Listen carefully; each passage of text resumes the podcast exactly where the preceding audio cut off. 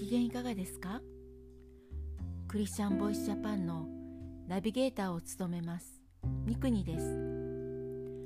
この番組はイエス・キリストを信じたクリスチャンがどのように神に出会い信じるに至ったかまたクリスチャンとして人生を歩む中での奇跡や祝福を通して本当の神様を証言する番組です。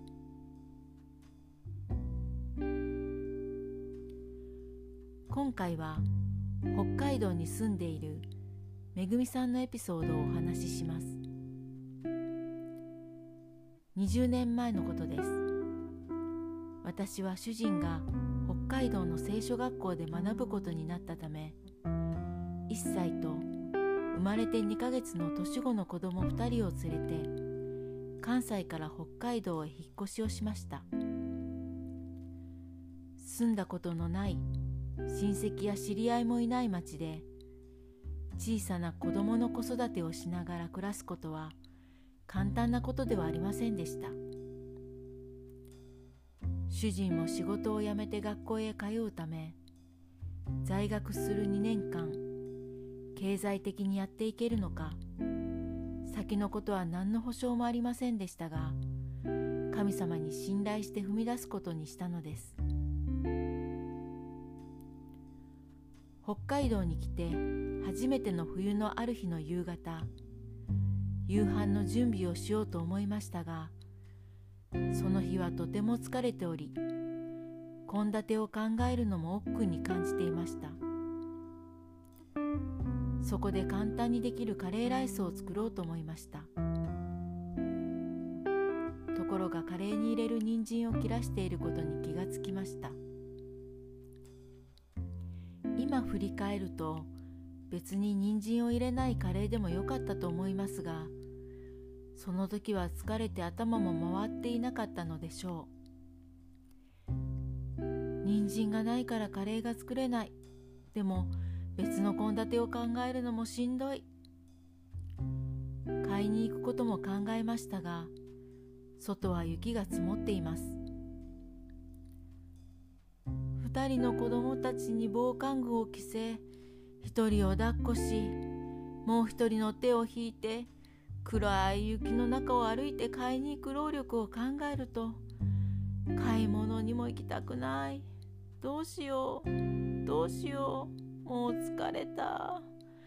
人参さえあれば。慣れない暮らしの中で疲れが溜まっていた時だったのでそんなことをぐるぐる考えてがっかりした気持ちになっていました。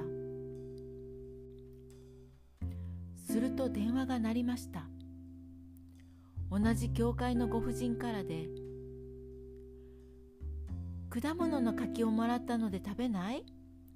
これから届けるわね」とのことでした。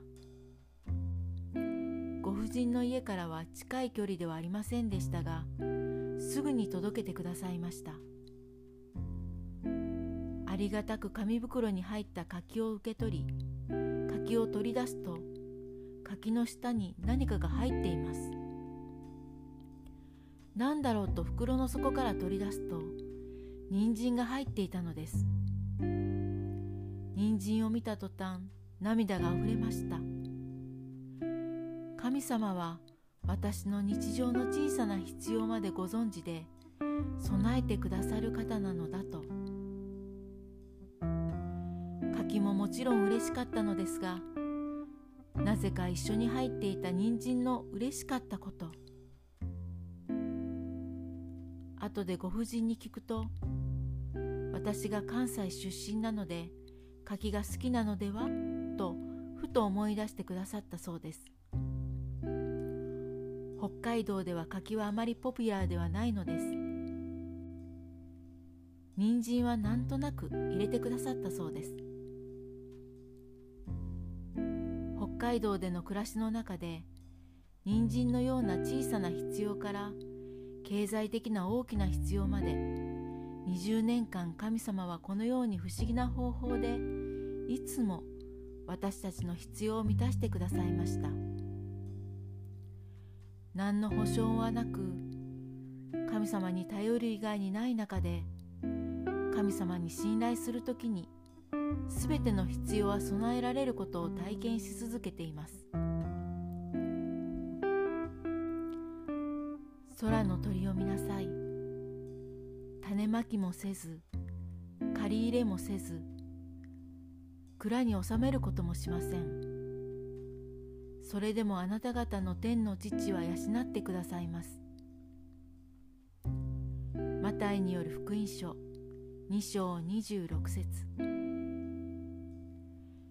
神様は私たちを愛してくださるだけでなくすべての必要をご存知で満たしてくださるお方です。いかがだったでしょうか？クリスチャン生活には偶然と思われることが日々たくさんあって単に偶然という言葉では片付けられない必然的体験を私たちはたくさん経験しています。次回もお楽しみに聞いてくださるすべての人にイエス・キリストの救いがありますように。